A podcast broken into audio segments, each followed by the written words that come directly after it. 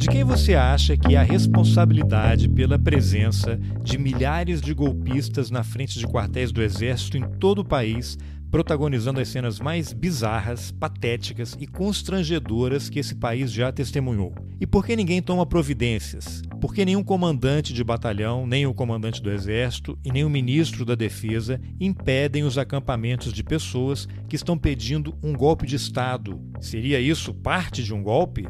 De uma estratégia para fragilizar a democracia, ficar estimulando essas pessoas com promessas de que algo acontecerá num prazo de 72 horas, que se renova indefinidamente a cada 72 horas para mais 72 horas? E afinal, a quem cabe apurar esses crimes e denunciar pessoas e empresas que defendem, estimulam e financiam um movimento que pretende, de fato, um golpe de Estado?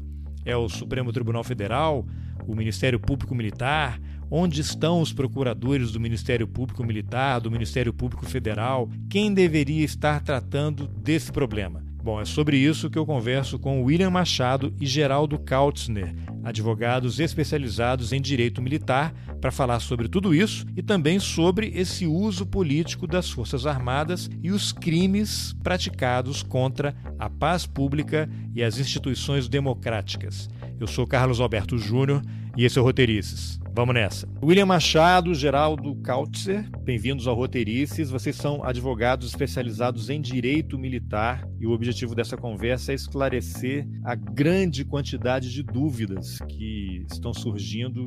Eu ia falar recentemente, mas não, acho que já há uns seis, oito anos, talvez quase dez anos aí, sobre possíveis crimes, indisciplinas, infrações dos militares, tanto da ativa como da reserva. Militares esses que estão se manifestando em entrevistas, em redes sociais, em apoio ou críticas ao governo Bolsonaro, defendendo essas manifestações que estão acontecendo em frente aos quartéis, pedindo intervenção federal, intervenção militar, intervenção constitucional, SOS Forças Armadas, intervenção militar com Bolsonaro no poder. Cada hora muda um pouquinho a dinâmica e o tipo de pedido que eles fazem. Mas antes da gente entrar nesses detalhes todos, eu vou pedir para vocês fazerem uma breve apresentação para as pessoas entenderem o trabalho que vocês fazem e o conhecimento né, que vocês têm aí da, da Justiça Militar. Vou pedir para o William começar, porque o William é militar da reserva. Então é importante também fazer um esclarecimento em que condição você está aqui falando com a gente. William, bem-vindo.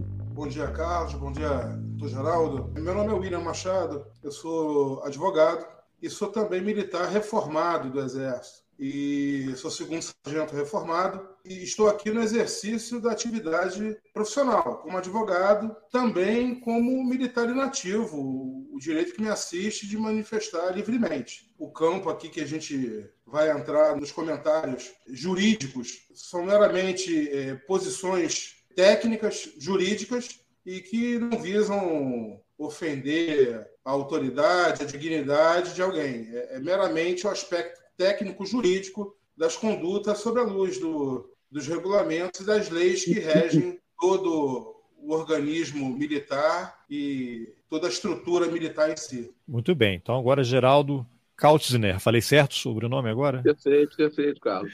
Bom dia, Carlos. Agradeço aí o convite, né? Sou advogado militante, atuo na área criminal e administrativa, militar também. Satisfeito com o convite aqui para trabalhar nesse debate aí que vai ser proposto. Vou procurar, dentro desse contexto aí que você iniciou o nosso bate-papo, é, responder e te responder de forma jurídica e com base na Constituição, na legislação vigente, tudo isso aí. A ideia é a gente explicar para as pessoas, porque existe muita confusão em relação a temas militares, porque quem não acompanha, não é militar, ou não estuda o tema, faz uma confusão danada e aí a gente vê coisas do tipo fake news que circulam em grupos de WhatsApp e Telegram que o Superior Tribunal Militar determinou a prisão do Alexandre de Moraes. Quer dizer, não há a menor possibilidade disso acontecer. Então, vocês poderiam explicar para as pessoas o que é a justiça militar, como é que ela funciona, qual é o papel dela, que tipo de situação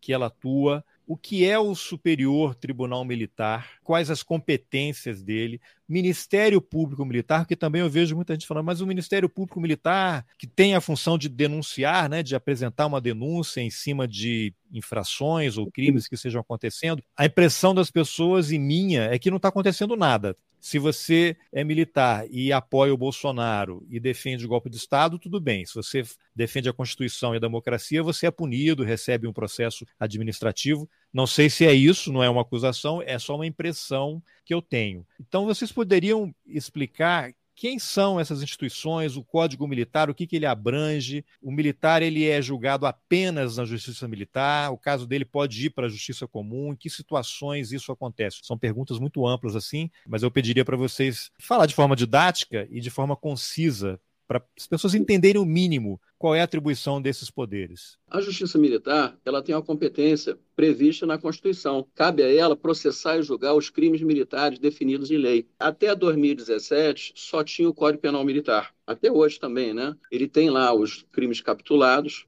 os crimes militares né, capitulados lá no Código Penal. E em 2017 veio a Lei 13491, que ampliou esses crimes militares. Então, a Justiça Militar ela tem competência exclusiva para processar e julgar os crimes militares. Quem pode ser réu na justiça militar? O militar das três forças, o militar dos estados, o civil. Eles podem figurar como réus na justiça militar. A competência da justiça militar é essa. Na primeira instância, ela processa e julga esses crimes militares, cujas pessoas não têm prerrogativa de foro. O Superior Tribunal Militar, embora tenha o título de Superior Tribunal Militar, é um tribunal superior, mas ele é um tribunal de apelação. Ele é um tribunal como o Tribunal de Justiça, como um Tribunal Regional Federal. Ele julga as, as apelações e os recursos provenientes da primeira instância da Justiça Militar. E tem competência originária para processar e julgar os crimes praticados por oficiais generais. Esse oficial general pode praticar, por exemplo, um crime militar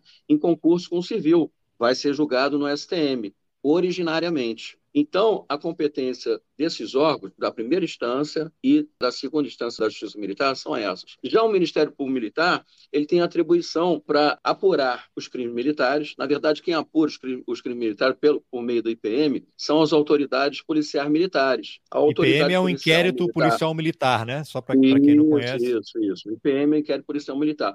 A autoridade policial apura nesse procedimento eh, investigatório reúne todas, todos os elementos ali de indiciamento e encaminha ao Ministério Público Militar. Ele tem atribuição constitucional de oferecer a ação penal militar, que ela é pública e incondicionada. Tá? Havendo indício de autoria e materialidade, o Ministério Público deve oferecer a denúncia contra aquele infrator da lei penal que o IPM apurou, o inquérito policial militar.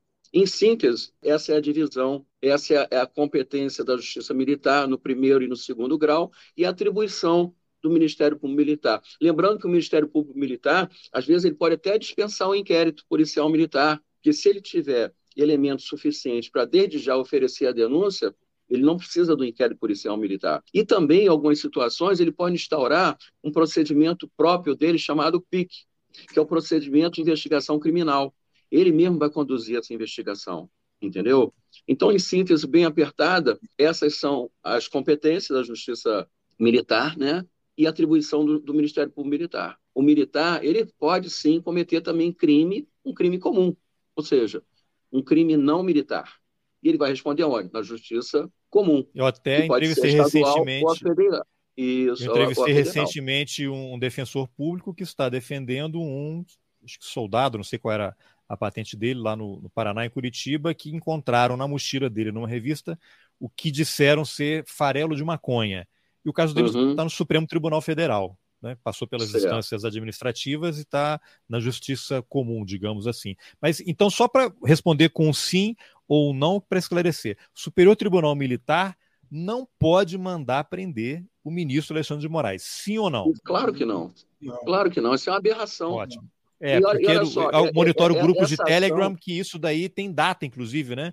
O Superior Tribunal uhum. Militar já assinou o mandado de prisão do ministro Alexandre de Moraes. Fake news, fake news, fake news. Os ministros supremos são processados no Supremo Tribunal Federal, entendeu? Ainda, ainda olha só, ainda que um ministro do, do Supremo, um, o presidente da República, um ministro de, de, de, de, de Estado, um deputado federal, um senador venha cometer um crime militar, ele comete, vamos supor, um exemplo, ele comete um crime militar, a, a, a competência para processar e julgar esse crime militar é do Supremo, porque eles têm prerrogativa de foro. Era a minha outra pergunta. Eu, que sou um civil, cometo um crime militar. Aí eu pergunto, o que seria um crime militar? Qual crime se enquadraria nessa categoria e o que aconteceria comigo? Você civil, para você cometer um crime militar, você só poderia cometer esse crime militar contra as Forças Armadas, porque você jamais seria réu na Justiça Militar Estadual. Porque na Justiça Militar Estadual, somente é, é, vai sentar lá no banco dos réus o policial militar ou o bombeiro militar. Então, você, por exemplo, furta um fuzil num quartel da Polícia Militar, você vai responder numa vara criminal comum. Comum. Você não vai responder na Justiça Militar Estadual. Roubar, Agora, roubar um fuzil dentro de um quartel do Exército. Se você furtar ou roubar um, um, fuzil dentro de um quartel do Exército, você vai responder na Justiça Militar da União. Que há interesse da, das Forças Armadas, o bem jurídico tutelado lá, o patrimônio sob a administração militar, ele foi violado por você, tá? Então, o seu processo de julgamento será na primeira instância, vai começar na primeira instância da Justiça Militar tá, da União. Outro, outro exemplo, não vou dizer que sou eu, não penso em fazer isso jamais, mas um civil joga uma bomba por cima do muro de um quartel, cai lá, fere um soldado e ele é preso. O que acontece com ele? Ele cometeu um crime militar. Ele vai ser preso e processado por isso. Pela Justiça Militar. Pela Justiça Militar.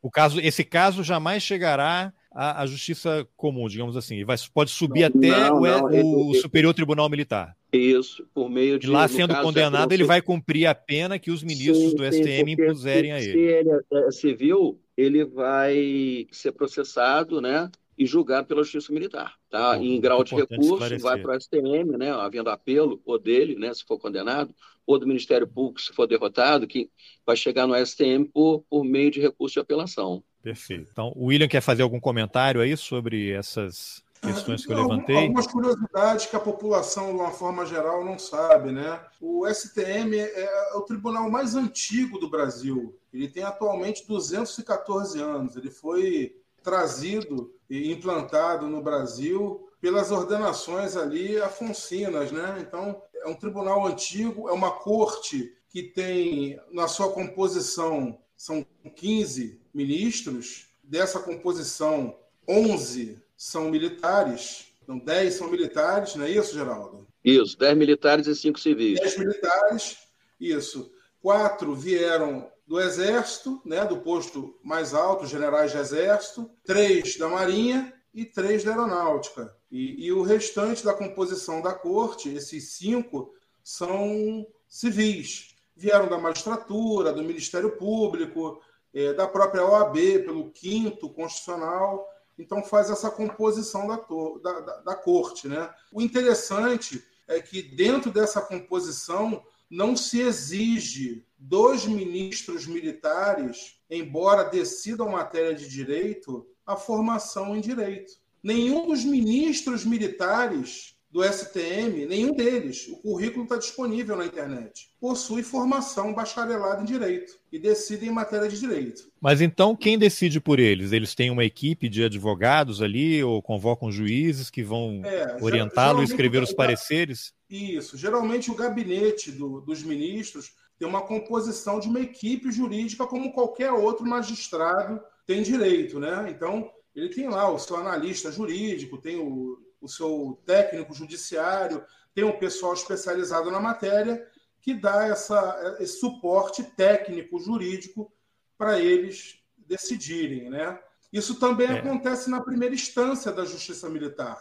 Os conselhos permanentes e especiais de justiça, que são os órgãos compostos nas primeiras, no primeiro grau de jurisdição da Justiça Militar, tanto estadual quanto federal, os militares também não se exige a formação em direito. E existe até uma curiosidade na, na, primeira instância que o colegiado, que é um órgão colegiado, são quatro militares e um juiz togado. Se os quatro militares decidirem pela condenação, o juiz togado, o magistrado, ele é obrigado a redigir a sentença não de acordo com o entendimento dele mas de acordo com o entendimento dos militares que não possuem formação jurídica. Isso dá margem a muitos problemas, não?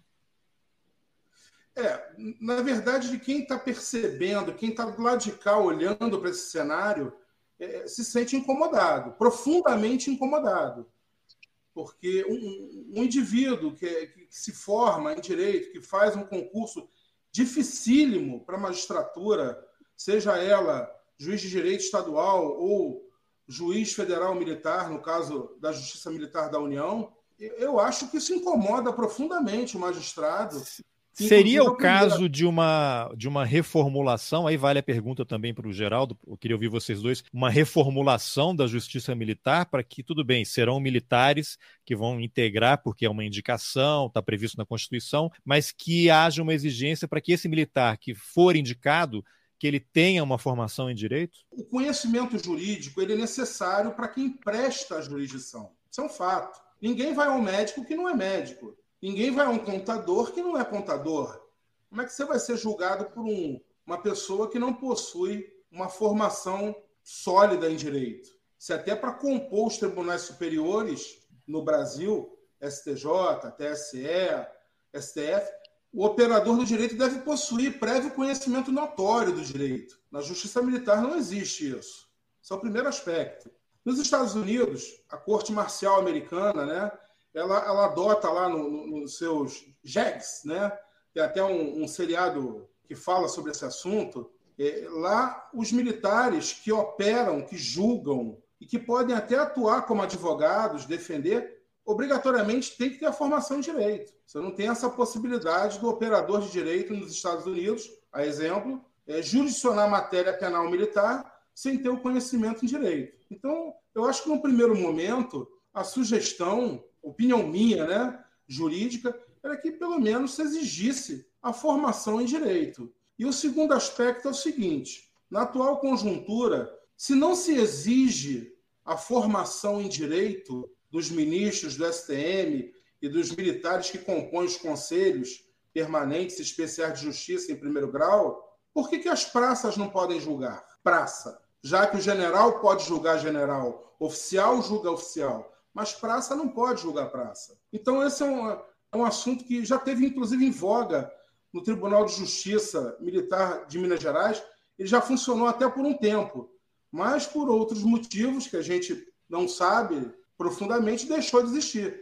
Então, hoje no Brasil, a realidade é que o juiz militar, o magistrado militar, não possui formação militar, pode julgar seus pares por ser oficial ou ser general, o que não acontece com as praças. Carlos Alberto, o que, que acontece? O fundamento disso tudo é o seguinte, é o chamado escabinato. Esse órgão colegiado, ele é formado pelo escabinato, que seria a experiência da caserna e o conhecimento do juiz togado para julgar aquele caso. E veja bem, é, de 2018 para cá, houve uma, uma reforma na lei, na lei de organização judiciária da Justiça Militar da União. O civil que comete um crime militar contra as Forças Armadas, ele vai ser processado e julgado tão somente pelo juiz federal da Justiça Militar, ou seja, pelo juiz togado. Civil. Agora, se um cabo, um militar, um sargento ou um oficial, ele cometeu um crime militar, ele vai ser processado e julgado pelo colegiado, pelo chamado Conselho de Justiça,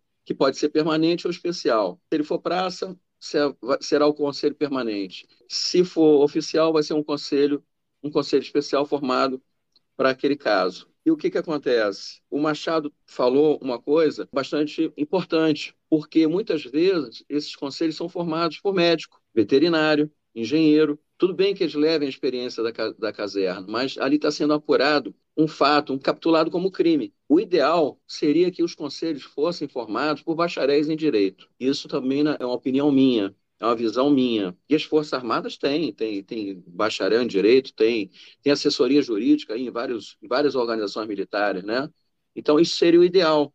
Seria o ideal. Depende de quê? De reforma de lei, uma, uma reforma legislativa para que o conselho seja formado no escabinato, né, por militares bacharéis em direito. Seria o ideal. Essa é a minha opinião. Tá, isso é algo que se resolveria no Congresso, não precisaria de sim, tudo sim, no Congresso, sim. mas assim, é, é lei é. ordinária, é. nada que precise mudar a Constituição. Não, não, lei ordinária. Lei ordinária. Lei tá. ordinária seria o suficiente para resolver essa questão. Mas existe alguma movimentação nesse sentido que vocês saibam? Eu imagino eu que não haja interesse, interesse nenhum em se mudar isso, né? É, eu, eu desconheço essa situação, é, algum tipo de movimentação. Eu sinceramente desconheço. Mas seria o ideal se houvesse uma reforma Sim. e o conselho fosse formado lá no, os juízes militares, todos bacharéis em direito. Tá. O escabinato é importante, a experiência da caserna é importante, mas também é importante que ele seja bacharel em direito. O julgamento é uma ação penal, não é um processo disciplinar, é uma ação penal. Exatamente. Então, é necessário, são outros bens jurídicos ali que, em tese, teriam sido lesados, né? E que, pelo devido processo legal, que é o processo penal militar, aquele réu será julgado por esse órgão colegiado. O ideal seria que todos os, os juízes militares fossem bacharéis em direito. Seria tá o ideal. Vamos ver aí o que acontecerá no futuro, né? Eu acho que pouca chance de mudar. Mas eu queria agora a gente passar para um tema que é, é muito polêmico, digamos assim, mas que causa muito incômodo, que são essas manifestações. Vou colocar na tela aqui uma imagem para quem não está assistindo, eu vou explicar o que que é. São, por exemplo, as manifestações de militares das três forças nas redes sociais. Então, estou usando um exemplo aqui do Twitter. Essa, o que está na tela aqui, para quem está só no podcast, é um perfil no Twitter que está escrito apoio, ministro da Defesa Paulo Sérgio. Aí tem uma foto aqui com a bandeira do Brasil ao fundo, alguns soldados aqui com capacete, fardados. É uma página que tem 1.306 seguidores. Eu nem sei quem são os seguidores aqui, mas ó, parlamentares bolsonaristas, bolsonaristas famosos, não vou ficar citando o nome deles aqui, mas é uma página que não sei quem fez, tem aqui arroba foge a luta, é uma página criada em tese em apoio, homenagem ao ministro da Defesa. Aí eu me pergunto, como é que é possível uma página de apoio ao ministro da Defesa, que tem a foto dele, ele está de terno. Está circulando aí no, nas redes sociais, mas são publicações, por exemplo, de Rodrigo Constantino, são publicações de, aqui, ó, pedido de golpe militar, né, de manifestação, de, de, essas manifestações todas são pedindo golpe militar, intervenção federal. Então são entrevistas, trechos de vídeos de pessoas que estão promovendo um ataque à Constituição. Vamos anotar essa pergunta aí para vocês. O Ministério da Defesa deveria estar agindo em relação a isso para tentar derrubar esse perfil que usa a imagem e o nome do ministro da Defesa. Aí tem aqui, agora sim, o que parece ser um perfil oficial do general Paulo Sérgio. Tem aqui uma foto dele fardado, arroba general, arroba gen, underline, Paulo Sérgio, 117 mil seguidores. Eu não sei se é dele, aparentemente é. Tem aqui uma mensagem no início aqui do tweet, está fixada desde o ano passado, agradecendo ao General Freitas pela parabenização dele ter assumido aí o comando da Força Terrestre. Temos aqui um perfil no Twitter com várias fotos dele em solenidades. Aí temos aqui o Brigadeiro Batista Júnior, da aeronáutica, ele fardado. Tem um selinho aqui azul como se fosse a conta oficial dele. A do general Paulo Sérgio não tem.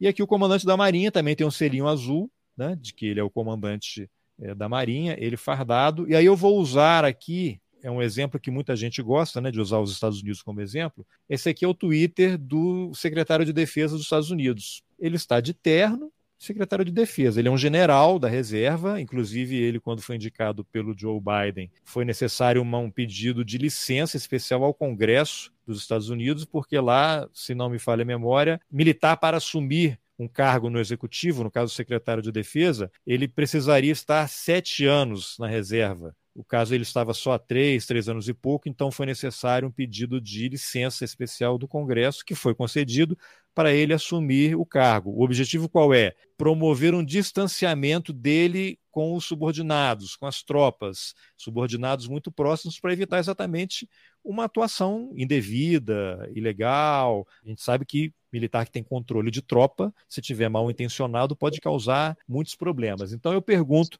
para vocês: tudo bem usar farda nesses perfis oficiais? E aí, para complementar, eu vou colocar aqui uma fala do então ministro da Defesa, Braga Neto, que entrou no governo como ministro-chefe da Casa Civil, depois passou para o Ministério da Defesa, ele foi interventor no Rio de Janeiro. Isso aqui é uma fala dele no Congresso Nacional, uma comissão lá da Câmara, exatamente que perguntam para ele sobre manifestações, esses tweets que eu mostrei aí desses chefes militares, não há manifestações, é só o perfil oficial.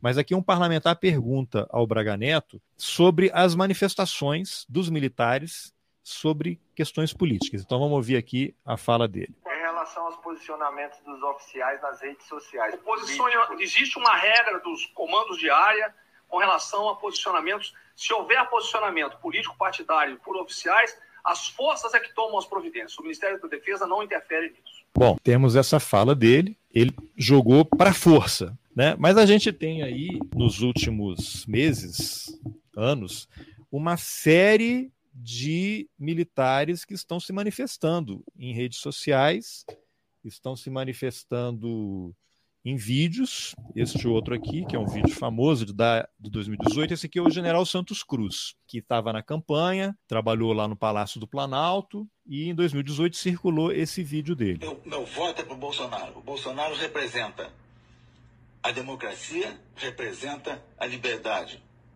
O Haddad representa a ditadura, representa o fascismo, representa nazismo, representa racismo, divisão do país em cores, regiões, etc. Então é a hora da opção.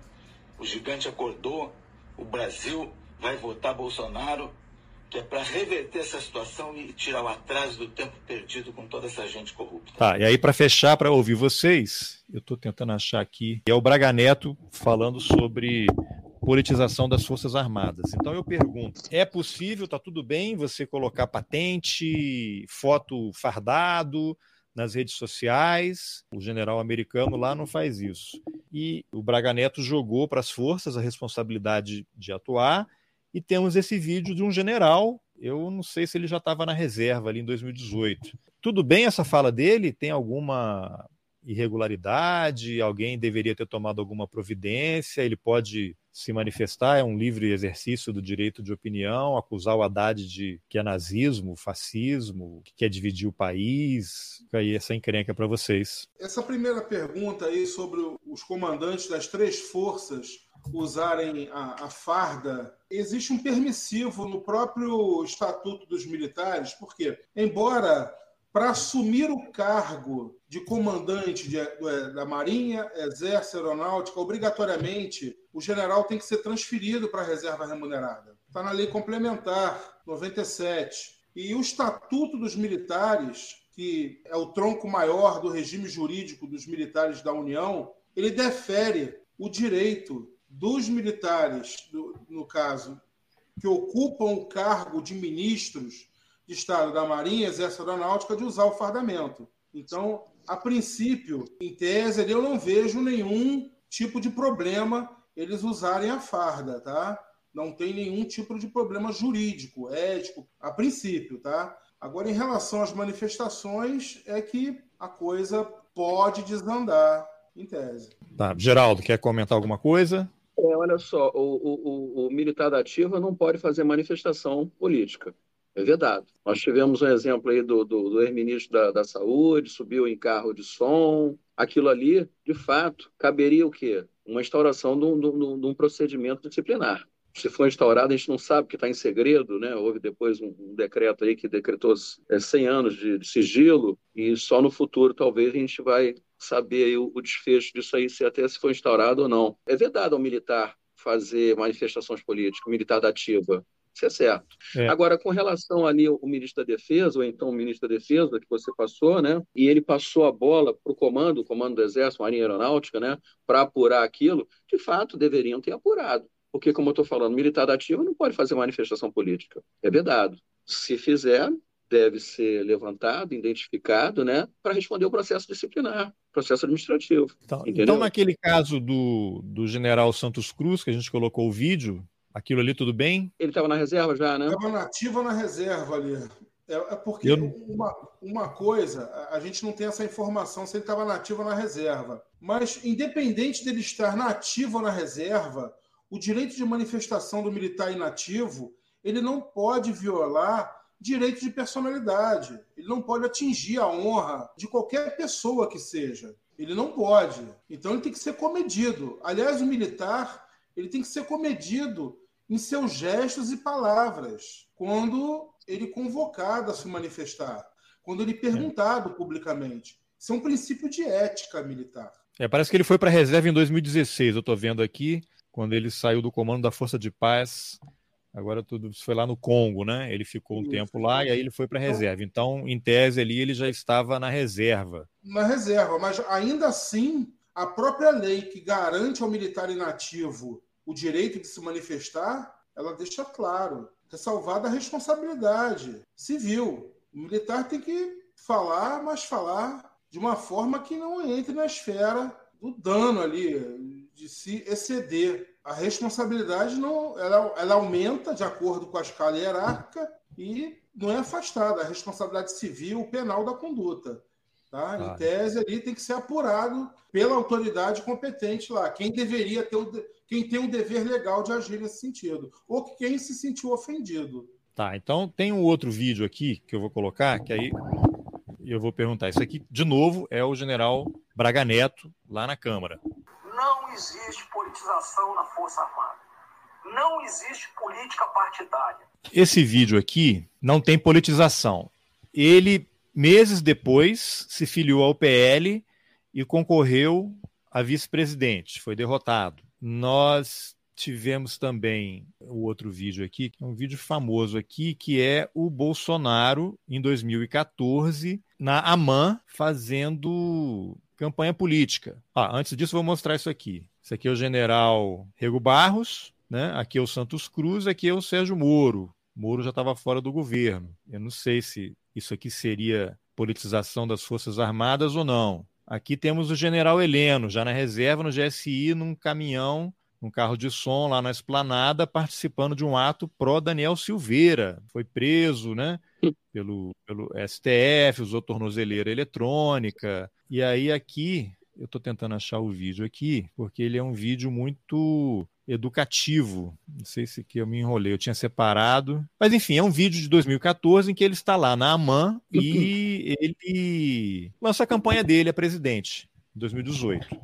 Aí eu pergunto: Bolsonaro, que foi proibido de entrar em instalações militares durante anos, ele de repente é autorizado, né? Acho que só entra na AMAN com autorização, só para entrar, para fazer nada, e para fazer um discurso para os cadetes, ele é ovacionado lá pelo pessoal. Isso aí houve uma autorização do comando da AMAN, não sei, do Exército, do Ministério da Defesa. Então, que ela fala do general Braga Neto, é, existe ou não existe politização nas Forças Armadas?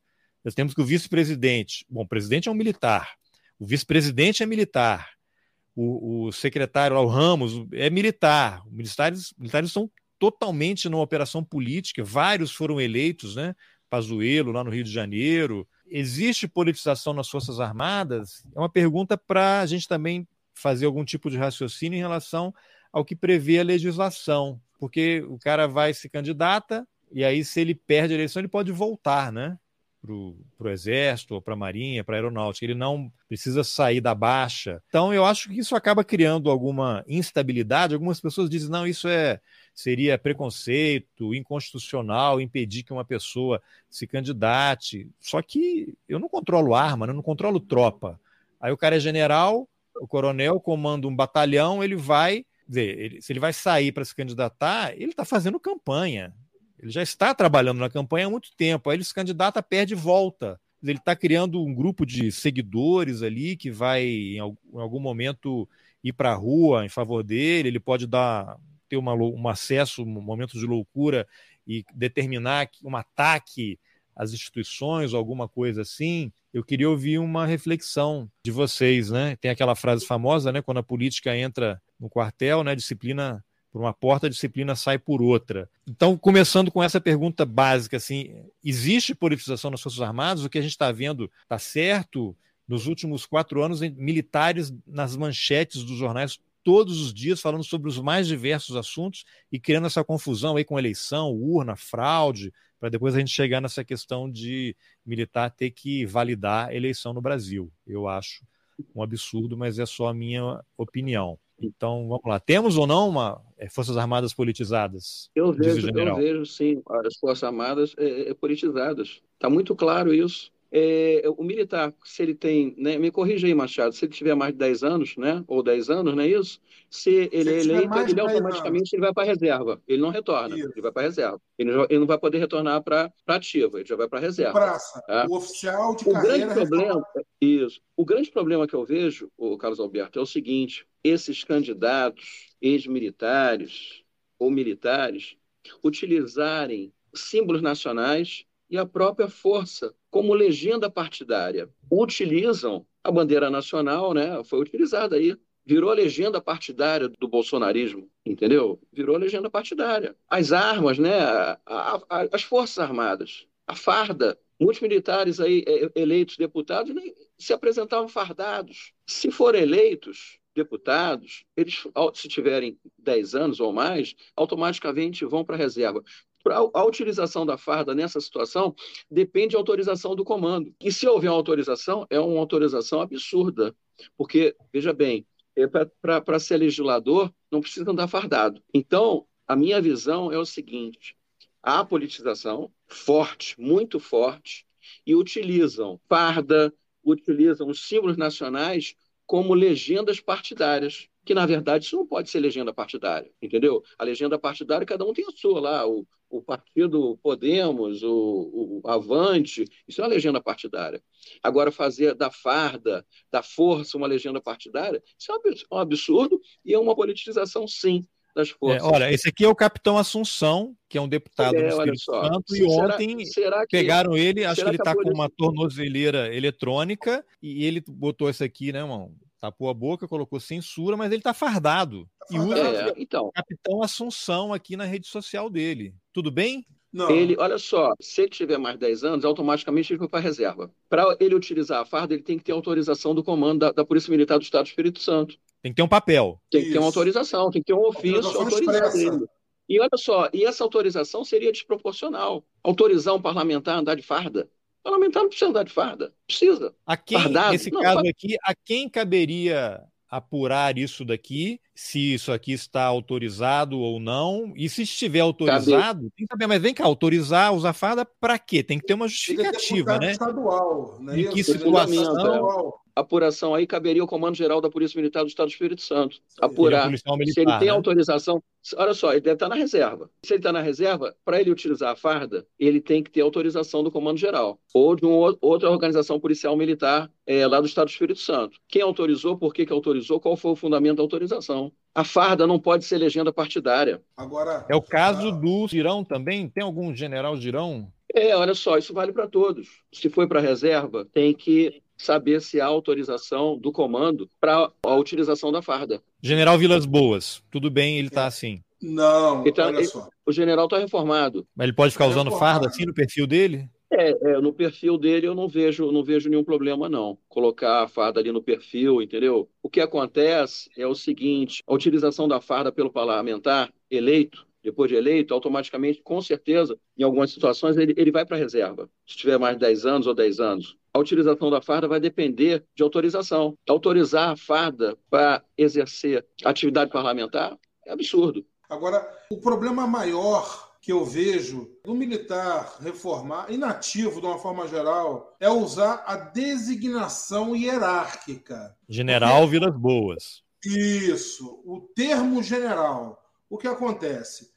O Estatuto dos Militares da União, a Lei 6.880-80, ela tem lá um capítulo específico, lá, uma, uma seção no artigo 28 falando sobre ética militar. E esse tópico na lei federal, ela reverbera no, no, nos estatutos das polícias militares e dos bombeiros militares dos estados. Então, na maioria esmagadora das vezes, eu não vi ainda até hoje nenhuma exceção nos estados, tá? É uma cópia fiel, usando o termo policial militar ou bombeiro militar no Estatuto dos Estados. E lá no artigo 28 é bem claro que o militar inativo, ele não pode fazer o uso das designações hierárquicas, ou seja, do seu posto, da sua graduação em atividade político-partidária, atividade comercial, atividade industrial e para provocar discussões pela imprensa a respeito de assuntos políticos ou militares. Ele não pode fazer isso. Quem manda isso é a lei. A lei determina isso. Isso vale para o capitão Assunção, na PM do Estado do Espírito Santo, mas vale também para os militares das Forças Armadas e nativos que ocupam cargo em comissão no governo, ou nos estados, ou nos municípios, e também aqueles que meramente vêm à tona nas redes sociais se manifestar politicamente. Então não pode. Isso é uma violação da ética. E havendo violação sistemática da ética, deságua no campo disciplinar, onde pode ser instaurado, no caso dos oficiais, conselho de justificação e, no caso das praças, conselho de disciplina, para apurar é. a conduta daquele oficial, daquele praça. Nesse caso aqui, é um coronel Amaro, ele já está na reserva. Aí no dia 12 agora ele publicou um tweet. Não dá para dizer porque ele não está afirmando, mas amanhã a edição do AI-5 completa 54 anos. É uma, uma postagem marota que não dá para dizer que ele está celebrando o AI-5. Mas aí você vê nos comentários da publicação dele, é todo mundo dizendo precisa de um AI-6, né? Sendo que o AI-6 já existia para outras coisas ali, né? Foram 17, eu acho, atos institucionais. Mas assim, ele está usa coronel, está fardado, e aí eu faço a pergunta: esse pessoal que está instigando o golpe, que está na frente de quartel, tem recentemente o vídeo de um, não era oficial, acho que era sargento da Marinha, lotado no gabinete de segurança institucional, que gravou um vídeo em frente ao QG aqui em Brasília, dizendo que o Lula não assume, que tem que fuzilar todos os petistas, todos os eleitores do Lula. O general Heleno chefe do GSI, que foi ao Congresso prestar um depoimento, que ele foi convocado. Perguntado sobre isso, disse que o militar foi devolvido à força e cabe à força decidir que punição ele terá. Curioso é que nenhuma punição a gente fica sabendo se houve procedimento, se houve alguma punição. Todo dia a gente vê nos jornais matérias sobre isso e as respostas das forças são: mas não é nem resposta, né? O, o, jornalista coloca lá, foram consultados e não responderam. Se houver alguma manifestação, a gente acrescenta aqui na matéria. Quantas vezes a gente está vendo no Jornal Nacional e fala lá, o Ministério da Defesa foi questionado e não respondeu, não conseguimos contato. E isso me remete também a um vídeo que eu nem vou colocar, que eu já coloquei tantas vezes aqui, que é do ex-presidente do STM, por conta daqueles áudios que o historiador Carlos Fico, da UFRJ, divulgou de sessão no STM dos ministros comentando as torturas no Brasil, e ele falou: olha, a gente vai fazer o que sempre fez, vamos ignorar. A gente já sabe o que, é isso, não estragou a minha Páscoa, acho que não estragou a, a Páscoa de ninguém. É uma matéria aí só para causar problema, não tenho que procurar e ficam criando problemas para a gente. Então, eu pergunto: as Forças Armadas devem satisfação à sociedade? Existe claro. algum regulamento, uma, uma, uma, lei questionado, eles têm que responder, ou então para dizer não vamos comentar, é questão de segurança nacional, estamos impondo um sigilo de 100 anos. Tem que responder, você falou, claro, né? Você vai detalhar agora. Agora, essas coisas todas que eu estou mostrando aqui, que a gente está vendo, quem é que não está atuando? E essa atuação tem que ser sigilosa ou tem que ter publicidade para a sociedade? Afinal, eu pago o salário desse pessoal também. Eles são servidores públicos, militares. O que, que vocês poderiam comentar sobre essas exibições todas aí? Carlos Alberto, ali, em tese, eu não vi a publicação toda, poderia haver, é um militar da reserva, né? Poderia haver ali um crime comum, que é o, 200, é o 286 do Código Penal Comum, que é a incitação ao crime. Poderia haver. Agora, cabe aos órgãos de persecução é, instaurar a investigação e apurar tudo isso aí. Começar a investigar, ver se realmente houve essa prática, está incitando a prática de um crime. Falar em golpe, falar em intervenção militar é crime. Se você incita pessoas a, a praticarem o golpe, a, a, incita as forças a se rebelarem, isso é crime. Se você promove, se você fomenta tudo isso aí, configura crime. Agora, tem que fazer uma investigação, tem que apurar, ver se realmente essa mensagem tem essa finalidade é o dolo, né? Colocou isso aí com a vontade realmente de concretizar os elementos aqui do tipo penal do artigo 286 do, do, do Código Penal comum, se é realmente para incitar a prática desse crime, golpe, golpe do Estado, intervenção militar. Porque intervenção Ele teria, no Brasil, no mínimo, ser chamado a prestar esclarecimentos. Tem, olha só, de repente, a investigação ela tem, ela tem uma natureza, uma característica de, de, de, de sigilo. Tá? A investigação não pode é, é, é, ser. Você, você dá uma publicidade na investigação, porque até atrapalha. Tá? De repente estão sendo investigados, sim. Espero que sim. Eu, como cidadão, espero que estejam sendo investigados. Eu, como defensor do Estado democrático, de direito, entendeu? Da Constituição vigente, Constituição cidadã, eu espero, sim, que os órgãos de persecução penal estejam investigando todos esses fatos. Aquele tweet ali eu tinha compartilhado e outros dele incitando a violência, ele me bloqueou. Né? Mas eu tenho, por outros caminhos, eu tenho acesso à conta dele. Isso daqui é no dia 13 de dezembro, ele publicou aqui o print de um cientista de dados brasileiro, John Robson Jasmin, que está fazendo doutorado nos Estados Unidos, questionando as urnas, né? levando ideia de fraude. Então, e aí aqui a, os compartilhamentos dele todos são em relação a, a isso, né? Ó, publicando aqui ó, vídeos de, dos uhum. atos golpistas, com críticas. E aí, remetendo a uma, um comentário que eu fiz no começo, eu tinha levantado aqui, eu vou colocar, os perfis. Eu ontem estava levantando os perfis do comandante do Exército. Tá? Eu, eu separei aqui e eu queria comentar de vocês o que, que as Forças Armadas deveriam estar fazendo em relação a isso aqui. É um perfil no Twitter do general Freire Gomes. Ele é o comandante do Exército, não é isso? Tem 19 pessoas que ele segue e esse tanto aqui de seguidores. Aí tem esse outro perfil, General Freire Gomes Apoio. Esse aqui está dizendo que é um perfil de apoio, mas tem a foto dele fardado. O outro aqui também, ele está fardado. Aí no Instagram, eu localizei um, dois, três, quatro perfis, sendo que um deles se apresenta como oficial, né? E todos eles fardado. e aí eu fiz uma publicação no Twitch perguntando: Ministério da Defesa, o Exército não vai se pronunciar? É possível alguém ficar usando a imagem do comandante do Exército fardado? E as publicações, eles seguem, esse perfil segue o quê? Golpistas.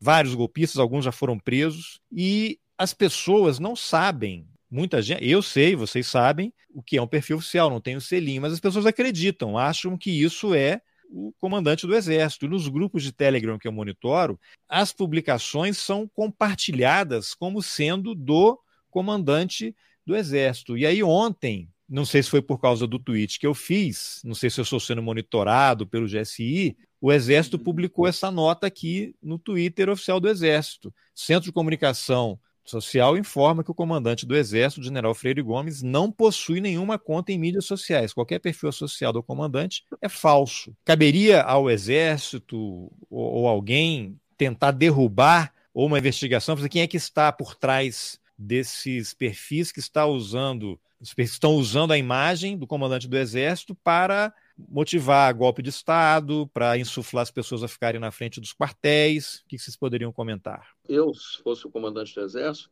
eu já oficiaria a Procuradoria-Geral da República pedindo uma, uma, uma, investigação sobre isso. Até porque os comandantes das forças, né, salvo engano, têm prerrogativa de fora e são processados e julgados no, no, no STF. Então, poderiam, sim, oficiar a Procuradoria-Geral da República para que instaure uma investigação, que requisite uma investigação, a Polícia Federal, para identificar se esses perfis são falsos. Porque o mais interessado nisso tudo aí é ele, porque aparece lá a foto dele, né? A imagem dele. E eu faria isso. Mas é a imagem da força também. E, a imagem também, do Estado brasileiro. Claro, claro, claro. A imagem claro. institucional, é. Ainda mais fomentando o golpe e, e, e aliado aí a, a, vários golpistas, é caso de investigação, sim, o quanto antes. Procuradoria-Geral da República né, deve ser oficiada, né? E ela deve requisitar a instauração de inquérito aí pela Polícia Federal. Se não existe a investigação, a inércia é suspeita. A inércia, ela deságua. Nesse caso, há uma suspeita que esses perfis foram criados de uma forma a fortalecer o movimento com o aval. É o que aparece. Teoricamente, eh, se eu estou sendo exposto na internet o meu cargo, minha função, a minha imagem, e eu não adoto providências e não torno pública essa adoção, ainda que seja mínima a informação pública, é algo muito estranho que merece ser investigado. E aí já foge da alçada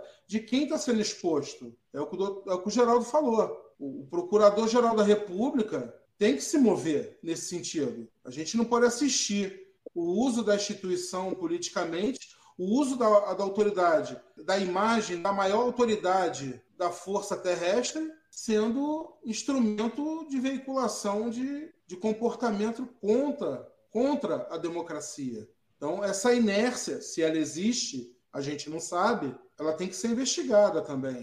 Voltando ao Coronel Amaro, isso aqui é uma uma publicação dele. É até difícil entender, né? Ele, ele escreveu, colocou um print dizendo: sério, se não tivesse sido escrito por mim, eu retuitava. Então ele colocou o print dele mesmo escrevendo: a eleição brasileira fere o artigo 37 da Constituição. O processo não foi legal, uma vez que a contagem de votos não foi pública. Nada foi impessoal, pois visava derrubar um candidato. Não foi moral, pois infringiu diversas normas éticas. Não teve publicidade dos códigos-fonte e certamente não teve a menor eficiência, uma vez que o indicador que define o nível de atendimento às demandas da sociedade não é a velocidade da divulgação, mas o grau de confiabilidade das urnas. As urnas não são confiáveis, a eleição deve ser anulada. Está afirmando isso, né? É, comentários, o que, que vocês poderiam comentar sobre essa declaração? É um militar da reserva. As pessoas estão sendo presas por falarem isso, né? Questionarem o resultado. Então você tem aí um cara que usa coronel no cargo, o cargo, a patente dele, né, nas redes sociais. Bom, aqui ele, ele é fã da do TV Oeste, Revista Oeste, que é uma, um grupo que se notabiliza por pedir golpe de Estado. Toda ação e omissão que deságua na violação da ética ou até mesmo em crime comum ou militar ela deve ser investigada. O problema é que o, o público geral não tem acesso a isso, a essas informações. De repente, o coronel Amaro está sendo investigado, mas a gente não sabe, porque a, a investigação é sigilosa. Mas o correto é a investigação. O futuro ministro da Justiça, senador eleito Flávio Dino, ex-governador do Maranhão, ele pontuou isso, que a inércia não vai continuar. E se ela existe, né, essa inércia, a gente também não sabe se a inércia existe. Mas as investigações serão feitas. Doa a quem doer. Eu gosto muito é. de lembrar o, o doutor, eu não sei se, se, se você conhece, conheceu, existia um grande jurista que foi promotor do Ministério Público Militar, se aposentou como procurador da Justiça Militar, João Rodrigues Arruda. Ele escreveu um livro, O Uso Político das Forças Armadas. É, o, o, livro é um mapa. Ele escreveu em 2007, lançou em 2007, pela editora Mauad X, e quem prefaciou foi o, o, o juiz é, Walter Majorevich. Desde 2007, ele torna público todo a gestação desse movimento, é, desde as operações de garantia da lei da ordem, ele fala bem claro ali como a força, as forças em si, estavam sendo desviadas da sua nobre missão constitucional. Ele lança alguns marcos históricos ali, desde a época do Império, onde se permitia que o exército caçasse escravos, até esse momento atual, que o exército era usado para tudo. Operação Cimento Social no Morro da Providência, dengue, é, pintura de não sei o quê. O exército praticamente, não polemizando, mas virou Severino na República. Mas isso teve um ganho político, isso teve um ganho na propaganda do Exército. Tanto que a população, pouco tempo atrás, é, o Exército gozava de uma confiabilidade, de um prestígio populacional enorme. E foi nessa esteira que teve esses movimentos. Então, a gente vê aí agora é, esse movimento justamente contrário. São militares vindo para as redes sociais usando indevidamente as designações hierárquicas, a instituição, usando a farda para obter ganho político, para se eleger de uma forma geral, em detrimento, no meu entender, na minha opinião, da própria instituição. O Exército não foi feito para isso. A Marinha não foi feita para isso. Eles não existem para isso. Eu, como integrante inativo, eu me sinto profundamente incomodado com tudo que está acontecendo. Como advogado, então, tem... horrorizado. Isso tem a ver com esse, esse vídeo aqui que eu vou mostrar agora, para vocês uhum. comentarem, que ele vai exemplificar o que está acontecendo no país inteiro. Que aí eu vou fazer a pergunta em cima disso, que é isso aqui, ó. A Cracolândia que fizeram aqui na porta do Comando Militar do Nordeste. Olha só que esculhambação. Isso aqui é o Comando General, quartel-general da força terrestre de, um, do, de uma das maiores nações do mundo. Olha só que, que, que meleca, olha que vergonha. Isso aqui tem uma responsabilidade. A responsabilidade são desses comandantes aqui que deixaram essa porcaria acontecer. Bom, isso aqui é para exemplificar o que está acontecendo no, no, país inteiro. Hoje, inclusive, saiu uma notícia que o Exército aqui em Brasília, o QG, ampliou a, a área. Exército muda a barreira e amplia a área onde bolsonaristas estão acampados. Quer dizer, eu não sei, está previsto alguma coisa na legislação militar, isso de você permitir esses acampamentos em frente aos quartéis generais, carro de som, comércio irregular, acampamento, cozinha industrial, banheiro químico. Eu me lembro assim, se você mora em Brasília, setor militar urbano tem o quartel-general do Exército. Se você parar, é uma via grande, é um lugar muito bonito, né? É, é, turístico. Se eu estiver passando naquela via e eu parar com o meu carro ali para tirar uma foto, vai vir um soldado em cima de mim na hora e mandar embora. O que, que aconteceu? Alguém deu ordem para o comandante do, do QG, é o comandante da, do Exército, é o ministro da Defesa, é o presidente da República. Alguém mandou, olha, a gente não sabe a resposta, né? Uma pergunta retórica, ou sabemos. Alguém mandou liberar geral? Se ninguém mandou liberar geral, esse pessoal podia se instalar lá e o exército precisa ser provocado. Saíram até matérias esses dias aí dizendo que os, os chefes militares só esperam a posse do Lula para ele dar a ordem para poder acabar com essas manifestações em frente aos quartéis. Precisa de uma ordem ou alguém deu uma ordem contrária? Qual é a visão de vocês? Carlos Alberto, eu vejo isso aí como uma, torna a organização militar vulnerável. Tem que haver distanciamento, a, a, organização militar ela, ela, ela tem justamente umas grades né, móveis né, que cercam a organização, que cercam a entrada da organização militar. Isso tudo aí viola a segurança da organização militar. Não precisa ser provocado, não. O comandante da organização militar pode, deve pedir para que haja o afastamento dessa. A manifestação pode ser até legítima, contanto que não peça golpe, nem intervenção militar, óbvio. Isso é crime. Agora, pode se manifestar pacificamente, mas não, não pode chegar, daqui a pouco está dentro da organização militar. Isso fere a segurança da organização militar. Existem normas, existe é, é, é, um normativo sobre isso. Eu não sei qual, mas existe, claro. Claro, como você falou, você para, já vem um soldado ali. É questão de segurança. Tem paiol, tem armamento, tem tudo lá dentro. Então tem que preservar a segurança, entendeu? E não precisa ser provocado, não. O comandante da organização militar deve agir de ofício sem provocação nenhuma. Pede para afastar, ó, quer se manifestar? Vai para lá. Aproveita e fala, ó, não pede para intervenção militar, porque não tem intervenção militar na, na Constituição, tem intervenção federal. A intervenção militar não tem. E se houver, é crime, é golpe, entendeu?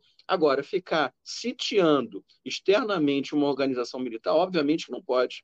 Com certeza existem normativos, decreto, portaria, seja lá qual for o nome desse ato administrativo normativo, e não pode, vulnera a segurança da organização militar do quartel, onde essas pessoas estão aglomeradas lá. Não pode, não. Eu não vejo como um, um, permissivo de, de, de, manifestação, não.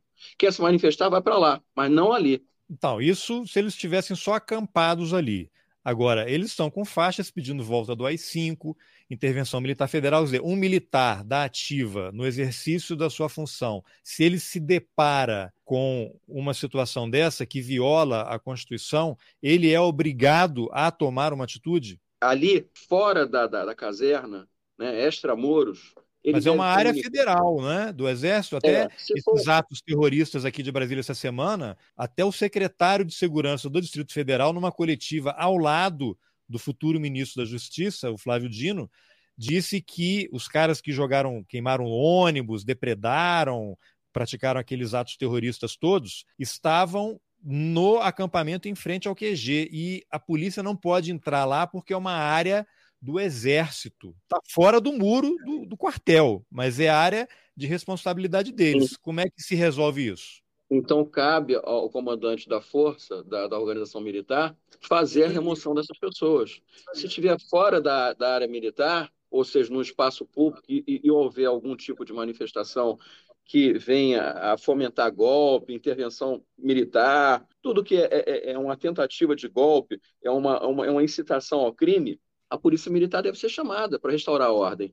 Estamos vendo o contrário aqui de novo na tela, a matéria aqui do Metrópolis, Exército muda é. a barreira e amplia a área onde bolsonaristas estão acampados. Eles estão fazendo exatamente o contrário. O contrário. Vocês que estão pedindo golpe de Estado, olha, vocês têm agora uma área mais ampla para se manifestarem. Aí eu lembro, acho que foi o comandante de uma unidade lá no Ceará, tem um vídeo dele que está circulando nas redes sociais, em que ele diz que qualquer pessoa pode se manifestar aqui, desde que seja pacificamente, pode pedir o que quiser. Os caras estão pedindo golpe de Estado, não estão pedindo outra coisa. E aí você é. tem um comandante que deu o sinal verde. Ele não, não vai ser punido, ninguém vai questioná-lo. O cerne todo também dessa conversa é assim: por que, que não estão? O presidente da República mandou liberar geral, não fazer nada? Eu sei que vocês não têm a resposta, mas o servidor público, o Ministério Público Militar, o comandante, o Ministério Público Militar é o fiscal. Quem fiscaliza o fiscal? Eles estão, tem um termo específico, né? Prevaricando, eles estão deixando de cumprir a sua obrigação constitucional, legal, funcional ao não fazer nada, ou está tudo acontecendo em sigilo, pessoas estão sendo punidas e a gente não está sabendo? É, o que, que acontece nessa situação aí? É, militar da ativa, né, em tese fomentando essa, essa, essa situação aí, tem que ser investigado. Se é militar da ativa, em local sujeito à administração militar, é, é, contra a ordem administrativa militar, que a ordem administrativa militar não permite isso. Então, cabe ao Ministério Público Militar abrir uma investigação e apurar se há ou não crime militar nessa situação. Se não houver, manda para o Ministério Público Federal, manda para a Procuradoria-Geral da República para apurar. Agora tem que apurar. A gente não pode ficar é, um pedido de golpe ali, um pedido de intervenção. Primeiro, olha só, o golpe, o golpe, a tentativa de.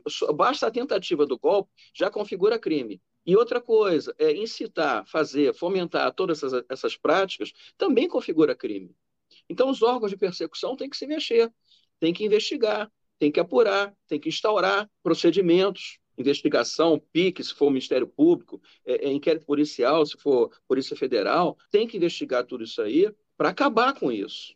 E nós temos uma Constituição, a Constituição fala em intervenção federal. A intervenção federal é exceção. E a União pode intervir nos estados e no Distrito Federal. E os estados podem intervir nos municípios da sua, do seu território. Somente isso. Mas olha só, essa intervenção, às vezes, pode ser no órgão. Em 2018, houve intervenção na Secretaria de Segurança Pública do Estado do Rio de Janeiro. O interventor nomeado pelo então presidente Michel Temer foi o, o, o general, Braga Neto. Ele foi interventor. A intervenção foi no órgão. É o foi no órgão. militar do Nordeste, onde foi feitas essas imagens aí desse acampamento. Então, intervenção militar não existe na Constituição. Não existe. É uma prática ilícita. Hoje capitulada como crime. Exi existe talvez só para determinar a punição, né? Ah, você está pedindo isso, então você está incorrendo em crime. Sim, tem que, olha só, tudo isso tem que ser investigado o quanto antes. Agora, uma, uma, pergunta assim: já que as instituições, a gente usa até em tom de galhofa, né? O importante é que as instituições estão funcionando normalmente. O que que eu, civil, cidadão, outras pessoas que estão incomodadas com isso, podem fazer para exigir uma investigação? Eu tenho que recorrer a quem? Eu tenho que procurar o Ministério Público, alguma, não sei, OAB. Às vezes eu fico assim, irritado. Eu sou jornalista, mas eu não vejo matérias na imprensa das pessoas dos jornais procurando o Ministério Público Militar e, questionando. Isso tudo que eu estou perguntando para vocês, a imprensa tinha que estar perguntando para o Ministério Público Militar ou para as forças, até para dizer, olha, não responderam, não nos receberam. Mas assim, eu vejo uma inação e as instituições também aparentemente estão funcionando normalmente, que é o que importa. E aí temos essa confusão toda. Como não funcionaram normalmente, chegamos a essa situação. Então, o que, que o cidadão comum pode fazer, se o OAB, o OAB poderia estar questionando o Ministério Público Militar, essas entidades todas. O que, que o cidadão comum pode fazer para provocar alguma medida, alguma investigação das instituições? O cidadão comum, Carlos, ele pode oferecer a chamada notícia crime, não precisa ter nenhum, nenhuma fórmula específica. Basta ele narrar o fato que está acontecendo isso, Tá? e pedir providência ao Ministério Público. Se eu, de próprio Público... punho, escrevo no computador aqui, pode, imprimo, pode, como pode, cidadão, boto meu CPF, endereço. Isso. Tem que se identificar, óbvio, né? Está ocorrendo isso, isso, isso, fere a Constituição, configura crime, entendeu? Apurar a autoria, autoria, quem é o autor disso, entendeu? Não preciso ter conhecimento Não ser advogado? Não, não precisa, nada. não, não precisa, não precisa, nada. entendeu? Basta noticiar o fato ao Ministério Público. Se o Ministério Público, se for endereçado ao Ministério Público Militar, ele vê que não tem crime militar, ele vai declinar para o Ministério Público Federal para apurar um, um eventual crime comum ou até o Ministério Público Estadual entendeu? No caso de não, de não ocorrência na, na, na visão dele de um crime, de um crime Nesse militar. caso específico daquele comandante que declarou e tem o vídeo dele dizendo que se houver manifestação pacífica em frente ao quartel, nada vai acontecer. É. Podem pedir é. o que quiserem. Então eu posso ir lá pedir um golpe de Estado pacificamente. Tudo bem. É. Esse, esse comandante está incorrendo em alguma irregularidade. Olha só, é, em tese, em tese, irregularidade administrativa, tá? Porque a, a, a, organização militar, com essa aglomeração ali de pessoas, ela se torna vulnerável. Nenhuma organização militar pode ter aquele número de pessoas na entrada do quartel, nas laterais, nada disso, não pode. Existe um normativo, com certeza, que prevê a segurança da organização militar, a segurança externa, entendeu? Então pode haver ali uma infração administrativa em tese, tem que ser apurada, tá? E pode também, dependendo das palavras, fomentando, incitando a prática de crime. Se, se é. fala que, o, que tem que ser, o, o, golpe tem que ser instalado, o golpe tem que ser é, é feito, é, se o, o AI-6 ou o AI-5, é, uma nova edição, configura crime. Então, cabe aos órgãos de persecução fazer esse apuratório. Apura, aponta a autoria, ó, foi esse, esse, esse, e encaminha, oferece a denúncia, ação penal. Se for crime militar, Justiça Militar da União. Se for um crime comum federal ou estadual, vão ser ajuizados numa das duas justiças, federal ou estadual. Agora, tem que é, ser apurado. Agora, Essas qualquer cidadão imagens... pode chegar e pedir essas providências, sem problema nenhum. O que Fica acontece? Existem decretos antigos, uma legislação antiga, que versa sobre servidão da União, terrenos de propriedade da União, é, terreno de marinha. Teoricamente, tem que existir esse distanciamento de uma unidade militar, porque ali guarda-se material bélico, tem arma, é, oferece um risco muito alto à segurança das pessoas que estão no seu entorno. Então, em tese, é, se adota o distanciamento mínimo de 33 metros, de acordo com a, pode chegar até 164 metros no terreno de marinha. Então, esse distanciamento tem que ser feito. Isso no aspecto de uma manifestação legal, uma manifestação correta, que não tenha veiculação de crime. Mas ali a gente vê também, com muita é, frequência, o uso indevido do símbolo maior do país. A gente vê a bandeira do Brasil sendo jogada no chão como parte de vestimenta do, do corpo dos manifestantes, ela sendo literalmente vilipendiada na porta de unidades militares. Nem todo mundo vê isso. A bandeira do Brasil virou chacota. E é o que a gente vê na prática aqui. A forma. Existe um respeito, existe uma liturgia com a bandeira do Brasil. E a gente não vê isso. E isso está acontecendo na porta do quartel. Só pelo uso indevido desse símbolo nacional já caberia uma medida interventiva por parte da autoridade militar que comanda aquela unidade. Só por isso o nosso símbolo maior, ele está sendo vilipendiado. E ele foi capturado como forma de propaganda política. Hoje, a bandeira nacional, a maioria, não vou dizer a maioria, mas parcela considerável da população, olha com ressalva. Esse é símbolo pertence, eu me identifico olhando para esse símbolo. E quem é o garantidor dos símbolos nacionais? Somos nós, as Forças Armadas. Quando a bandeira da escolinha lá, que da escola fundamental, está no estado lá de decomposição avançado, né? já está se desfazendo.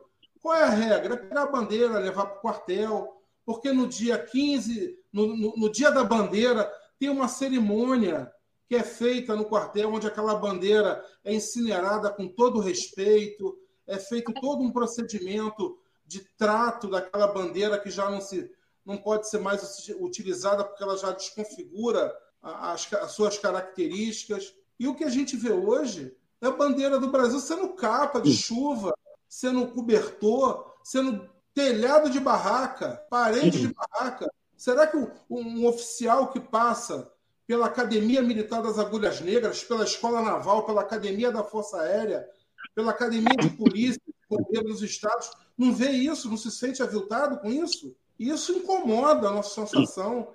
Então, só por isso já seria o suficiente. Agora, se aparecer qualquer outro movimento que seja contra a qualquer interesse político, aí não.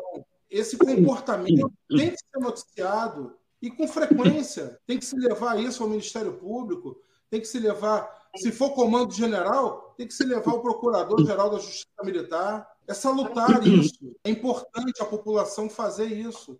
Eu vejo com bons olhos é, a proteção dos símbolos nacionais de uma forma coletiva, todos nós brasileiros. Agora, para a gente caminhar para o final aqui, duas últimas perguntas. É uma bem objetiva, que é sobre essa história do artigo 142, porque tem uma narrativa aí em andamento que é, primeiro, intervenção militar, né, quando saiu o resultado da eleição. Depois, intervenção federal. Aí mudou para SOS Forças Armadas. Depois, intervenção militar com Bolsonaro no poder, depois que ele apareceu no Palácio da Alvorada após 40 dias aí de reclusão, é, remetendo a, a, Jesus Cristo no deserto, né? Depois de 40 dias ele retornou.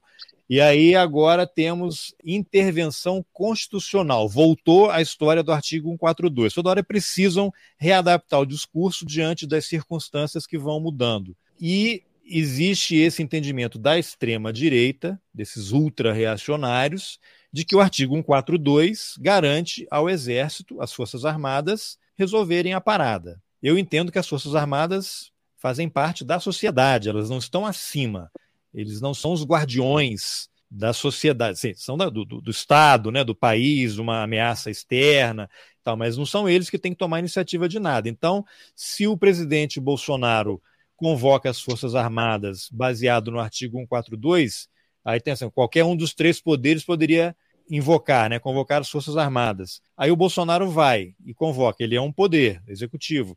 Mas aí, se o presidente da Câmara resolve também e o do Supremo também resolve, eles são poderes, três poderes. Então vai haver uma divisão, cada um vai ter lá a sua tropa e eles vão combater. Não faz nenhum sentido isso, não faz sentido. Então, eu sei que é um tema complexo tem juristas que se prestam ao papel de escrever pareceres aí dizendo o que os militares querem sobre, alguns militares, sobre o artigo 142, um deles é o Ives Gandra da Silva Martins, né, que vive dando manifestações e escrevendo, dizendo que o artigo 142 garante realmente esse poder moderador às Forças Armadas. Então, para a gente esclarecer para as pessoas o que, que esse artigo 142 diz e que poder ele dá às Forças Armadas. Carlos, olha só, a Constituição é dividida em títulos. Tem um título que fala sobre os poderes, que são três poderes: o executivo, o legislativo e o judiciário. As Forças Armadas não estão dentro daquele título. As Forças Armadas estão dentro do título 5. E veja bem, o título 5 fala da defesa do Estado, olha só, da defesa do Estado e das instituições democráticas. Título 5. Aí vem o 142. A redação do, do 142 é a seguinte: ó, as Forças Armadas, constituídas pela Marinha, pelo Exército e pela Aeronáutica, são instituições nacionais permanentes e regulares, organizadas com base na hierarquia e na disciplina, sob a autoridade suprema do presidente da República. E, olha só, e destinam-se à defesa da pátria a garantia dos poderes constitucionais. Repito, são três. As Forças Armadas têm que garantir os poderes constitucionais. Quais são? Legislativo, Executivo e Judiciário. É obrigação constitucional das Forças Armadas garantir os poderes constitucionais. E por iniciativa de qualquer deles, uma requisição do Supremo, uma requisição do presidente do Congresso Nacional, fazer o quê? A garantia da lei e da ordem. Então, o Supremo, o Congresso Nacional, podem requisitar as Forças Armadas para fazer isso ou aquilo.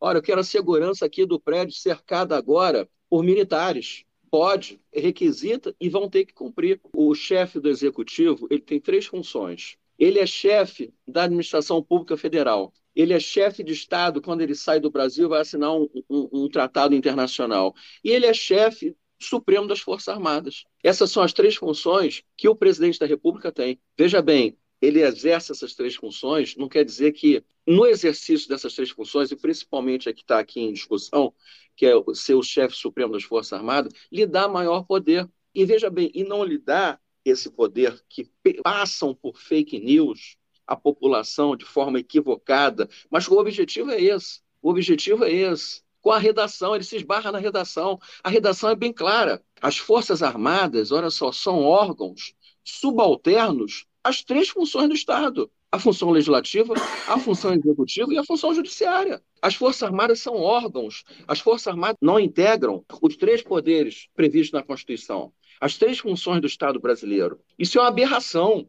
Isso é uma aberração. É, é querer dar uma interpretação topograficamente. As Forças Armadas estão nesse título. O título que trata dos poderes constitucionais dessas três funções estão em outro título na Constituição. Então, essa interpretação, a interpretação extensiva, absurda, totalmente voltada aí para esse fomento das fake news, não prospera de forma alguma.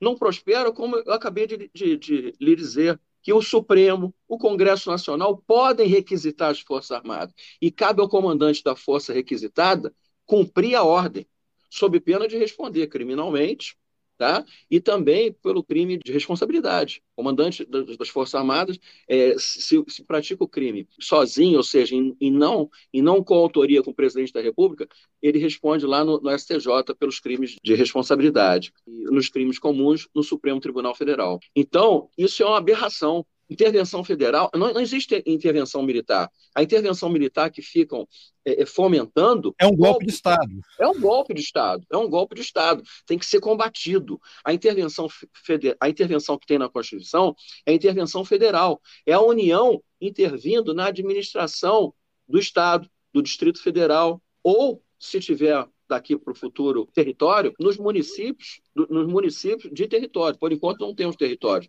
e o Estado intervindo em município do seu território. Somente isso. Agora, essa intervenção é no órgão. É no órgão, por exemplo, do Judiciário, é no órgão de Secretaria de Segurança Pública, como ocorreu em 2018. Houve intervenção federal na, na Secretaria de Segurança Pública do Estado do Rio de Janeiro. Agora, uma intervenção militar, isso é golpe. Ah, não estou satisfeito com esse presidente que foi eleito pelo povo democraticamente, de forma soberana, com as urnas eletrônicas, a gente quer contagem voto a voto. Isso é absurdo, isso é golpe, é fomentar golpe, é fake news. Então, passam essa, essa situação para a população de forma equivocada. Mas existe um dolo aí, existe um, existe um dolo de botar a população totalmente desinformada. Essa é a verdade. O 142 não dá isso, não. Pelo contrário, a leitura do 142 verifica que as Forças Armadas, como órgãos do Estado, elas são subalternas, elas têm que cumprir a requisição, seja do Congresso, seja da, do Poder Judiciário ou do Executivo. O presidente da República é um simples chefe das Forças Armadas, como ele é chefe da República Federativa do Brasil quando ele assina um tratado internacional e como ele é chefe da Administração Pública Federal. Isso não dá maiores poderes a ele. Ele não é em razão de ser o chefe supremo das Forças Armadas, é que ele vai poder fazer, olha, você não atende essa requisição do Supremo. Tem que atender, tem que atender. Até porque se eu sou requisitado, a, a ordem vem para mim, eu não vou cumprir uma ordem manifestamente ilegal, manifestamente criminosa do chefe supremo das Forças Armadas. Óbvio que não. Senão também vou estar incorrendo em crime. E ordem manifestamente criminosa não se cumpre. Mas o Bolsonaro se pega nisso, né? Porque ele considera é, alguma decisão da cabeça dele lá que não está de acordo com o que ele quer, e aí ele já taxa de ser irregular ilegal, né? Tanto que esses ataques aí que houve dele em relação ao ministro Alexandre de Moraes, ele sempre vivia falando isso, né? Não vou cumprir ordens ilegais e tal, mas é ele que vai decidir Sim. isso. E aí chegamos Sim, a essa fake news aqui que eu vou colocar de novo. Eu achei aqui a, a imagem que a gente já tinha falado sobre isso, está aqui, ó. Isso aqui é uma troca de mensagens minha com o William. É, essas são as fake news que estão correndo nos grupos de Telegram. STM acata representação contra Alexandre de Moraes. Né? Não sei se foi o William que me passou, fui eu que, que te passei aí nas últimas semanas. Né? Aí tem vários motivos. Ó. Aí tem aqui esse. Ó, Ministério Público Militar acata pedido de prisão preventiva contra Alexandre de Moraes. E houve vários vídeos, inclusive, de pessoas que recebiam notícia pelo zap que o, o Alexandre de Moraes havia sido preso e começaram a chorar uma catarse, choro e elogiando e aplaudindo e tal. E aí vem o texto aqui. O Ministério Público Militar acatou uma representação criminal movida por um ex-juiz do Tribunal de Justiça do Amapá, aí não tem nome de ninguém, né? Pedindo a prisão preventiva do ministro do Supremo Tribunal Federal, Alexandre de Moraes. O processo agora está nas mãos do ministro do Superior Tribunal Militar, Arthur Vidigal de Oliveira, para julgamento. Ainda coloca, nem sei se ele é ministro realmente lá, mas ainda tem o nome de uma autoridade. Ou seja, é. seria alguém usando indevidamente o nome de um ministro para espalhar fake news. Isso aqui também deveria ser motivo para investigação. Carlos, o que, que acontece? O processo eletrônico está instalado na Justiça Federal. Então, de fato, deve ter protocolado isso, protocolou essa, essa aberração jurídica, né? Protocolou na justiça errada também, né? Porque a justiça militar, o, o Superior, Superior, Tribunal Militar, não tem competência para processar e julgar é, ministro Supremo ministro Supremo é processado e julgado no Supremo Tribunal Federal. Não, mas você vê a, a maldade é porque ele fala quem moveu a ação foi um ex-juiz, ex-juiz do Tribunal de Justiça do Amapá. Um ex-juiz, um juiz saberia que não é lá, né? É o mínimo. Claro, claro, o mínimo, né? É, a, a Justiça Militar não tem competência para isso. Quem processa e julga ministro do Supremo é o próprio Supremo. Foi feito para desinformar. É, fake news, criar... né? Pra é fake news. Manter a massa mobilizada. Agora, a e... última pergunta de 5 milhões de dólares para cada um de vocês aí. Estou oferecendo esse valor porque não tem resposta, então eu não vou perder esse dinheiro.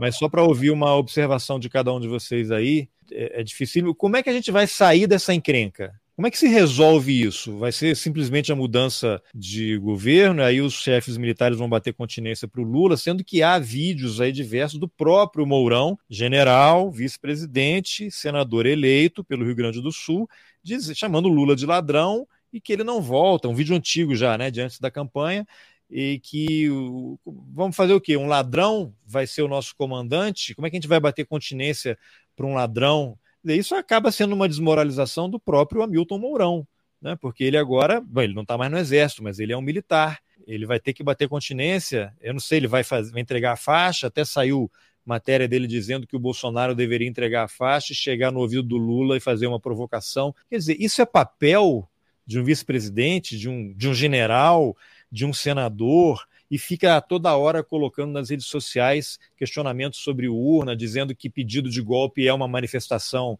pacífica e legítima. Então você tem pessoas muito graduadas, com grande influência, que estão promovendo uma confusão no país. E eu não sei, isso aí vai se resolver quando alguém começar a ser preso, quando pessoas começarem a ser processadas. Qual é a avaliação que vocês fazem disso, no sentido assim, como é que a gente vai sair dessa arapuca que colocaram a gente? Ou que a gente se deixou é. entrar. Né? Olha só, até 31 de dezembro, o Mourão ele é vice-presidente. Ele tem prerrogativa de foro no Supremo. Cabe ao Procurador-Geral da, da, República investigá-lo. Ah, o Augusto Aras. Tá Isso. A partir do ano que vem, ele vai ser diplomado, ele vai, ser, ele, ele, vai tomar posse como senador. Né? Eu acho até que ele fica um mês sem mandato, não é? Porque é fevereiro. Isso, é, é 2 de fevereiro. 2 de fevereiro vai tomar então ele vai posse. Ele vai ficar um mês sem imunidade. Isso, é. 2 de fevereiro vai tomar posse como senador. Tem prerrogativa de foro no Supremo. Cabe a quem investigá-lo, Procurador-Geral da República. Agora, tudo isso tem que ser feito, tem, tem que investigar. Se realmente tem crime, se houve dolo nessa manifestação, naquela. Olha só, manifestar, fazer pedido de golpe, configura crime. No mínimo o 286 do Código Penal. Está incitando a prática de crime. Tudo tem que ser apurado. Tudo tem que ser apurado. Cabe a quem? Ao Procurador-Geral da República. Espero que assim o faça. Cada situação dessa, porque senão, senão o país vai ficar com essa veiculação de fake news eternamente. Isso não vai, não vai, não vai terminar não vai terminar e a, e a, população vai ficar desinformada. Outro dia uma pessoa me falou, tem a lei, tem a lei 142. Eu falei, lei 142? Mas depois eu ia perguntar de que ano, né? Mas depois eu lembrei, é o artigo 140. A lei 142 vai entrar. Eu falei, não, olha só, não é nada disso. Você, olha, você viu isso aonde? Ah, eu vi na internet. Olha, olha só, não pode. As Forças Armadas estão subalternas, elas são subordinadas às funções do Estado brasileiro. São três funções: a executiva, a legislativa e, e, e a judiciária. Se o judiciário requisitar, ó, faz isso, vai ter que fazer. O Congresso Nacional também, o Executivo também. Então, o que, que acontece? Isso tem que terminar. Tem que terminar. Tem que dar início à investigação e apurar. Apurar e para apontar cada autoria porque senão a gente Perfeito. vai viver toda hora com fake news. Ex-juiz vai no, no, na STM, Ministério Público acolhe. Ministério Público não acolhe. O Ministério Público pede prisão preventiva, né? Você vê que até o texto ali está totalmente equivocado, né? O Ministério Exatamente. Público pede a prisão e quem acolhe o pedido de prisão é a Justiça, o STM, o STF, entendeu? Ou, ou o juiz de primeiro grau, ou o Tribunal de Justiça. Eu concordo com, com o Geraldo em, em tudo. Então, eu acredito nisso, Carlos. A gente tem que responsabilizar severamente esse tipo de comportamento para que não se repita e para que ele não vire uma cultura cíclica na, na, história nacional. O Brasil não precisa disso. Nós somos um país que tem um potencial energético, ambiental enorme. E a gente não consegue acertar o passo a gente está igual aquele recruta novinho que entra no quartel, vai aprender a marchar e dá o passo fora da, da, da cadência. A gente não consegue ajustar os nossos pontos. Parece que, que volta e meia o, nosso país mergulha nisso. A gente tem que dar um basta. Tem que dar um basta. E o basta, a hora do basta é agora. Chega. A gente nunca chegou tão perto, numa situação tão gravosa dentro do país. O momento é esse. Essa mudança, eu acredito que veio para melhor e é o momento certo de agir. E o compromisso das autoridades. Quem assume um cargo público tem que ter responsabilidade, tem que ter compromisso com a democracia, tem que ter compromisso com as instituições, tem que ter compromisso com as gerações futuras, com o país. E não basta pegar um, pegar outro, punir um, punir outro e deixar o, a boiada passar, né? Não Exatamente. Dá, não dá não dá mais. Chegamos nesse ponto. Muito bem. Então, eu acho que foi uma conversa muito interessante aqui para esclarecer várias dúvidas. Eu mesmo tinha várias delas, mas por que, que nada acontece? Eu vejo que é uma inação realmente aí. Tem alguém que não está fazendo o que deveria fazer, o que é muito grave. Eu espero que essas pessoas sejam responsabilizadas. E então eu aproveito para agradecer, William, e, e, Geraldo por essas informações aí valiosas. Daqui a pouquinho eu, eu compartilho aí o link para a gente distribuir nas redes sociais. Que quanto mais gente receber essas informações,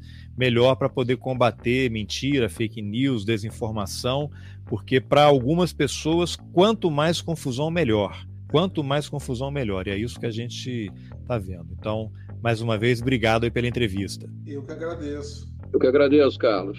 Forte abraço. Oportunidade que... única. Obrigado. Isso, não, haverá outras, haverá outras. Bom, essa foi a entrevista que eu, Carlos Alberto Júnior, fiz com William Machado e Geraldo Kautzner, advogados especializados em direito militar. Se você também não consegue entender por que essa confusão ainda acontece diante dos quartéis, Compartilhe essa conversa nas suas redes sociais, nos seus grupos de WhatsApp, mande o link por e-mail, mande principalmente para aquela pessoa que fica citando indevidamente o artigo 142 da Constituição. E se você acha importante apoiar o jornalismo independente, considere a possibilidade de contribuir com roteirices. É possível colaborar pelo Pix, pelas plataformas Apoia-se e Catarse e também pelo YouTube. Os links estão nas informações do episódio.